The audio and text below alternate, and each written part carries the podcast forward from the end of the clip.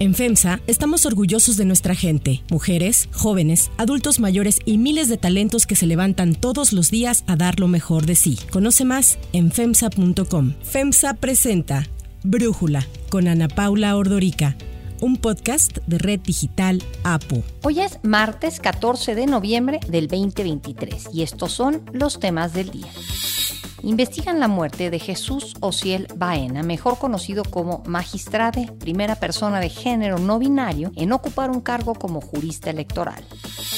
Enojo e indignación en España por los acuerdos de Pedro Sánchez con los independentistas catalanes para facilitar su investidura por cuatro años más. Pero antes vamos con el tema de profundidad.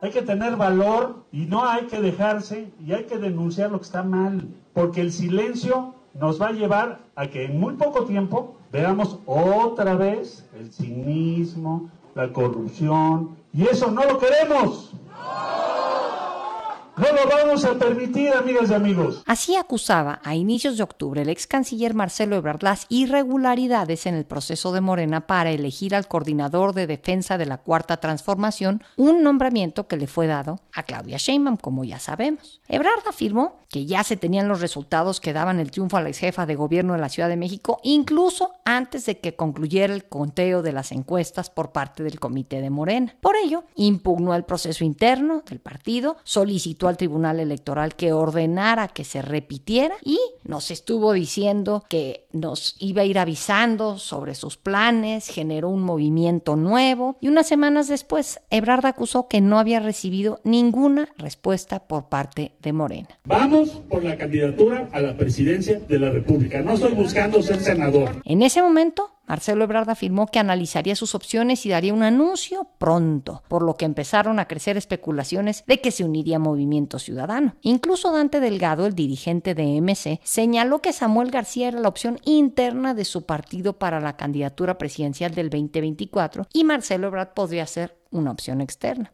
Pero el periodo para inscribirse al proceso interno de MC concluyó el pasado domingo sin que se presentara el ex canciller. Apenas ayer lunes, Marcelo Ebrard informó su decisión de quedarse en Morena, pues la Comisión Nacional de Honestidad y Justicia del partido resolvió la queja que interpuso, reconoció que hubo prácticas irregulares en el proceso para elegir al candidato presidencial y bueno, no se repetiría el proceso como él quería, pero lo sancionarán y sancionarán más bien a los militares de Morena que cometieron estas irregularidades. Ebrard señaló que había tenido reuniones con Claudia Sheinbaum que lo llevaron a decidir siempre sí quedarse en Morena y afirmó que en ella, a la que calificó esa señora, ahora ya vea una idea política distinta. Si nosotros somos la segunda fuerza dentro de Morena de a las cifras oficiales, debemos ser tratados como tales.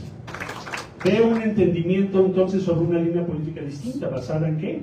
Hay diferencias se compite, se puede hablar, se puede decir lo que se piensa, se puede luchar por ello y podemos formar parte, como es debido, de una coalición de fuerzas, no de una uniformidad sometida. A través de su cuenta de Twitter, Claudia Sheinbaum celebró la decisión de Ebrard de quedarse en Morena y afirmó que en la construcción de la unidad siempre hay que poner por encima de todos los principios, las causas y los anhelos del pueblo de México. En una breve declaración a la prensa desde Sonora, el presidente López Obrador dijo que estaba contento de que Ebrard continuara en el partido. Estoy contento con la decisión que tomó Marcelo, muy contento. Por su parte, Marcelo Ebrard dijo que seguirá buscando la candidatura presidencial en un futuro y reconoció que hoy las circunstancias no le son favorables. En entrevista con Grupo Fórmula señaló que se preparará para las elecciones 2030. Me he preparado 42 años, me tendré que preparar otros 5 para contender por la presidencia. Ahora tú dirás, eres un ambicioso,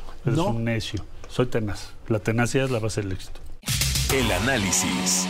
Para profundizar más en el tema, le agradezco al periodista, analista político Mario Campos platicar con nosotros. Mario, ¿cómo sientes que manejó Marcelo Ebrard todo este proceso en donde nos estuvo diciendo, ay, que si el próximo lunes y que si en tantos días y siempre pues tratando de mantener esta noción de misterio respecto a su futuro para que al final pues se quedó en Morena, ¿no? Yo creo que fue un desastre, Ana Paula, y no porque me guste o no me guste a mí en lo personal el manejo, sino en función de la rentabilidad política, que es como debe valorarse una estrategia en estos temas. Marcelo Ebrard, en esta administración que trató de hacer de la atención, terminó fallando primero en la negociación interna dentro de Morena. Al final de cuentas, continuó el proceso de legitimación de Claudia Sheinbaum como la coordinadora de la defensa y futura candidata, sin que él jugara un rol relevante en todo el proceso. Fracasó hacia el exterior, tanto que con la oposición no hubo un puente, pensando en las y los integrantes del frente,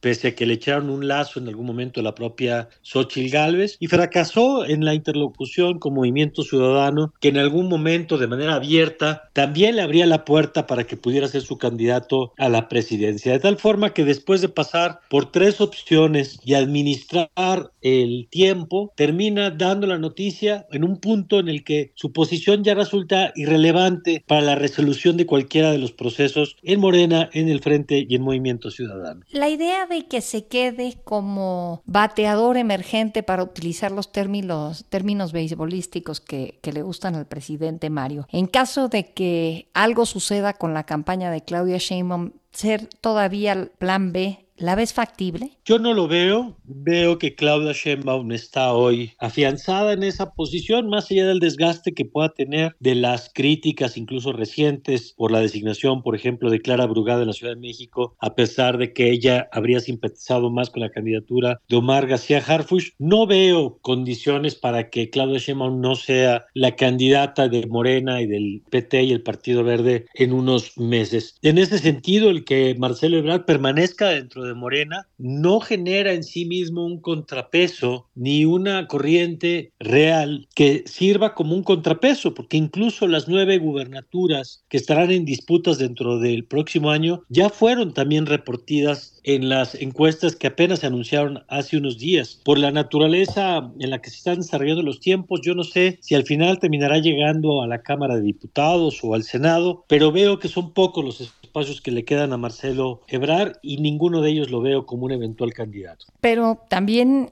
entiendo que se le escuchó a dejar por ahí abiertita la puerta del 2030, que a veces creo que para los políticos es inteligente no quererse comer el pastel de forma anticipada. Creo que fue un error, por ejemplo, que cometió Ricardo Anaya. Me parece que Samuel García lo está cometiendo. ¿Cómo verías algo así o de plano, pues ya va a ser el eterno, quiso ser candidato Marcelo Ebrard? En este momento yo no veo condiciones para que él pudiera llegar a una eventual candidatura. Las tuvo en términos ideales cuando terminó como jefe de gobierno después del año 2006, que inició su periodo para la elección del 2012 y dejó pasar esa oportunidad. La tuvo ahora otra vez en el 2023 con la posibilidad de competir después de haber sido canciller durante los años del el presidente López Obrador y yo veo muy difícil que pueda ocupar una posición durante los siguientes seis años que le coloquen otra vez en la antesala de la candidatura presidencial. De entrada, porque habrá, vamos a ver quién gana la elección presidencial del próximo año. Si ganara la oposición, pues evidentemente habrá otros tratando de disputar el rol de opositores ahora, pero si ganara Morena, veo difícil que él ocupara un rol protagónico en el gabinete o en la Cámara de Diputados y de Senadores y que desde ahí pudiera construir algo cuando además habrá otras figuras en otras posiciones disputando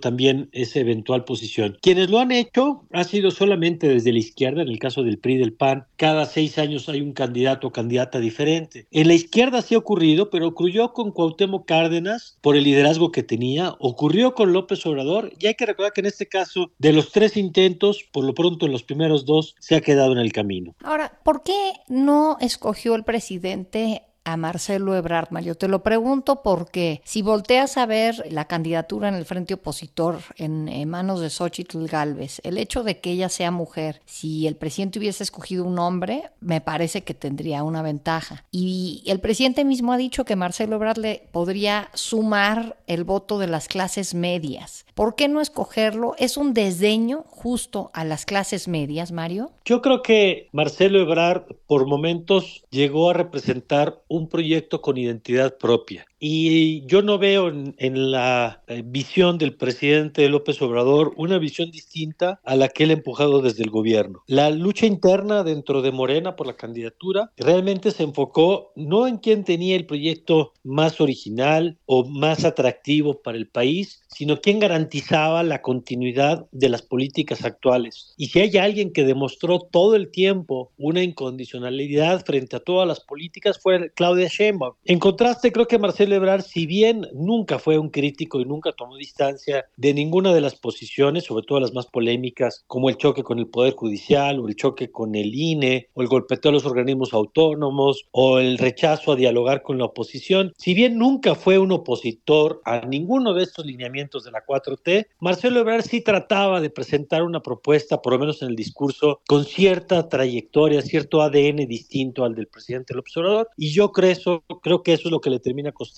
la posibilidad de ser el sucesor. Mario Campos, muchísimas gracias por este análisis y por platicar con nosotros. Al contrario, y vamos a ver qué pasa en las siguientes semanas, meses y años, pero por lo pronto la lección es que en política el tiempo es todo y parece uh -huh. que en esta ocasión Marcelo Ebrard perdió el sentido de la oportunidad. Antes de continuar, quiero pedirles que en la plataforma que nos escuchen, ya sea Spotify, Apple Podcast, la que sea su favorita, que por favor nos califiquen, de preferencia con cinco estrellas, y que también compartan el podcast y comenten lo que les gusta, lo que no, lo que sienten que le podemos mejorar. Ahí en Spotify hay la posibilidad de comentar. Todo esto es para que podamos seguir creciendo y ofreciendo el podcast para ustedes sin costo. Hay otras noticias para tomar en cuenta. 1. Magistrade.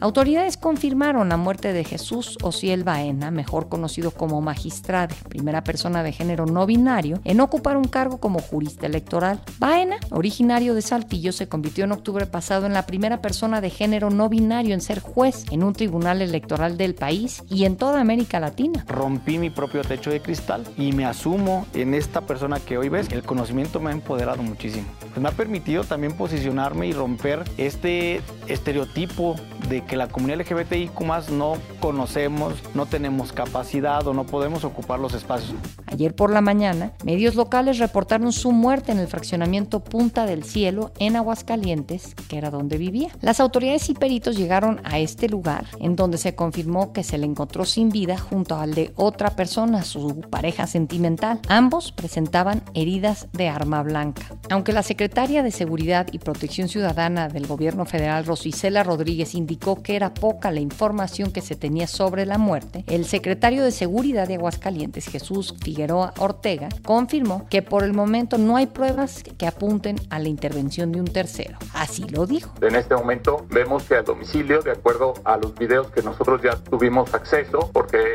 de la carpeta se inicia desde el mismo momento en que nosotros tenemos el hallazgo y lo que podemos decir, insisto, es que a la una de la mañana con 16 minutos del día ingresa las dos personas que encontramos sin vidas a ese domicilio y no encontramos ningún otro indicio que hasta este momento nos lleve a establecer que un, una tercera persona ingresó a ese domicilio. Tenemos conocimiento también que ambas personas eran pareja, eh, tenemos conocimiento que cohabitaban ese domicilio y bajo esas circunstancias que estamos llevando a cabo la investigación. Esta investigación se tiene que llevar a cabo con la dignidad, a la orientación sexual de cada una de las personas y se va a hacer una investigación detallada. La magistrada había ganado gran visibilidad en redes sociales en donde la comunidad no binaria se sentía representada, además de que realizó una gran labor a favor de la inclusión y derechos humanos de la diversidad sexual y de género. Apenas en mayo fue la primera persona en México en recibir un pasaporte con su identidad de género no binario. Diversas organizaciones han pedido a las autoridades una investigación a profundidad que tome en cuenta el contexto en el que se da su muerte y se respeten los derechos del magistrado.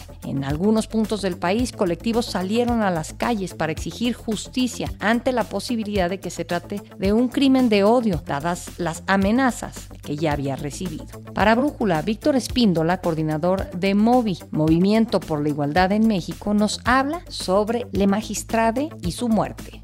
Lamentamos profundamente la noticia que conocimos esta mañana, el hallazgo del cuerpo sin vida de Le Magistrade Ociel Baena. Es para nosotros una noticia conmocionadora, estamos muy conmocionados, estamos muy tristes y dolidos porque Le Magistrade era una figura importantísima para nuestra causa, para nuestra lucha y saber de su pérdida nos ha lastimado profundamente el corazón. Al mismo tiempo estamos exigiendo a las autoridades una investigación con perspectiva de diversidad en donde no se le revictimice. Lamentamos también y condenamos todos los actos de violencia simbólica que recibió Le Magistrade antes de su muerte. Fue víctima de incesantes y constantes discursos de odio a través de redes sociales. Fue víctima también de amenazas por desafiar las normas del género heteronormado, por desafiar estándares que rigen a nuestra sociedad, simplemente porque mm, era una persona que luchaba por la libertad, por la igualdad y por el amor. Estamos profundamente dolidos de su pérdida y exigimos el oportuno esclarecimiento de los hechos y que haya sobre todo verdad, justicia, reparación del daño y también la garantía de no repetición. 2. España. Los acuerdos de Pedro Sánchez con los independentistas catalanes para facilitar su investidura siguen siendo polémicos, no solo por la futura ley de amnistía que ya se ha anunciado, sino por aspectos como la financiación regional. Y es que a cambio de los votos de los partidos separatistas indispensables para que lograra un nuevo mandato como presidente del gobierno, Sánchez ha accedido a algunas concesiones. Así habló sobre estas pláticas de las últimas semanas para lograr su investidura. Espero que tengamos gobierno cuanto antes. Creo que hemos dado un avance muy importante durante esta semana. Vamos a seguir dando avances durante los próximos días y yo espero que pronto tengamos, bueno, pues la buena noticia de que España cuente con un gobierno y además que sea un gobierno de coalición progresista. Sánchez aceptó anular 15 mil millones de euros de la deuda contraída por Cataluña con el Estado tras la crisis financiera del 2008, además de una ley de amnistía que ya se discute en el Congreso y que busca anular la responsabilidad penal, administrativa y contable de todas aquellas personas vinculadas con la preparación, ejecución y consecuencias del proceso soberanista en Cataluña del 2017. La amnistía era una de las exigencias de los partidos independentistas catalanes para votar a favor en la investidura de Pedro Sánchez que tendrá lugar mañana. La medida señala que quedarán sin efecto las órdenes de busca y captura e ingreso en prisión, así como las órdenes nacionales, europeas e internacionales de detención que afecta a Carles Puigdemont, que se encuentra en Bélgica desde hace seis años, así como a otros tres dirigentes catalanes. Este acuerdo, especialmente la ley de amnistía, ha generado enojo e indignación en gran parte de la población española, quien ha salido a las calles para rechazar lo pactado por Pedro Sánchez, acusando que lo hace simplemente para mantenerse en el poder. El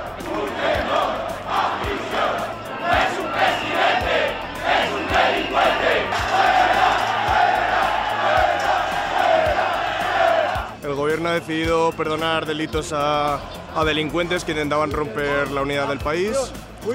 Eh, porque por, por, conseguir siete votos para una legislatura que ni siquiera saben cuánto va a durar. Para Brújula, Raúl Cortés, escritor y analista internacional, nos habla de estas maniobras de Pedro Sánchez. El presidente en funciones del gobierno español, el socialista Pedro Sánchez, sigue haciendo alarde de una sorprendente capacidad de supervivencia. A pesar de perder las últimas elecciones generales, todo apunta a que logrará entre el miércoles y el jueves los votos necesarios para ser reelegido por cuatro años más como presidente del país en la sesión de investidura en el Congreso de los Diputados. Lo hará gracias a una serie de pactos con siete fuerzas políticas que incluyen cesiones en derechos sociales y laborales, como en el caso de su aliado Sumar de Izquierda Radical, o en materia económica, como en el caso del Bloque Nacionalista Gallego o Coalición Canaria. Pero el pacto más controvertido es aquel al que ha llegado con Junts, la fuerza nacionalista catalana, a la que ha prometido una ley de amnistía para perdonar las responsabilidades penales de todos aquellos ciudadanos, desde políticos hasta policías, que participaron desde el año 2012 en el llamado procés o proceso de independencia de Cataluña. La cesión ha sido recibida con indignación por la derecha y la ultraderecha españolas, que han protagonizado airadas manifestaciones ante lo que consideran una afrenta a la bandera.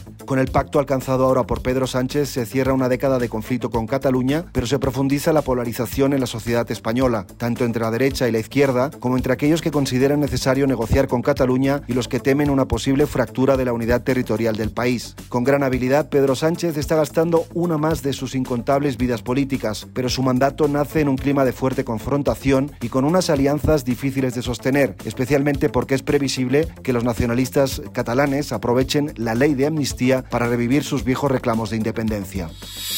Para cerrar el episodio de hoy los dejo con música de los cantantes que participarán en el Vive Latino.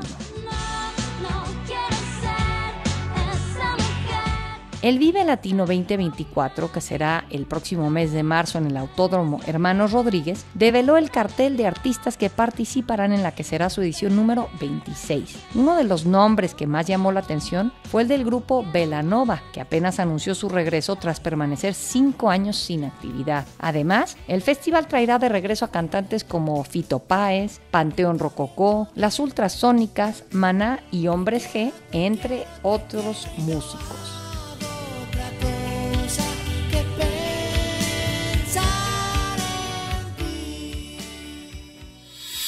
Yo soy Ana Paula Ordorica. Brújula es una producción de Red Digital APO. En la redacción, Ariadna Villalobos. En la coordinación y redacción, Christopher Chimal. Y en la edición, Cristian Soriano. Los esperamos mañana con información más importante del día. Oxo, Farmacias ISA, Cruz Verde, Oxo Gas, Coca-Cola FEMSA, Invera, Torrey y PTM son algunas de las muchas empresas que crean más de 245 mil empleos tan solo en México y generan valor como parte de FEMSA. FEMSA presentó Brújula con Ana Paula Ordorica, un podcast de Red Digital APO.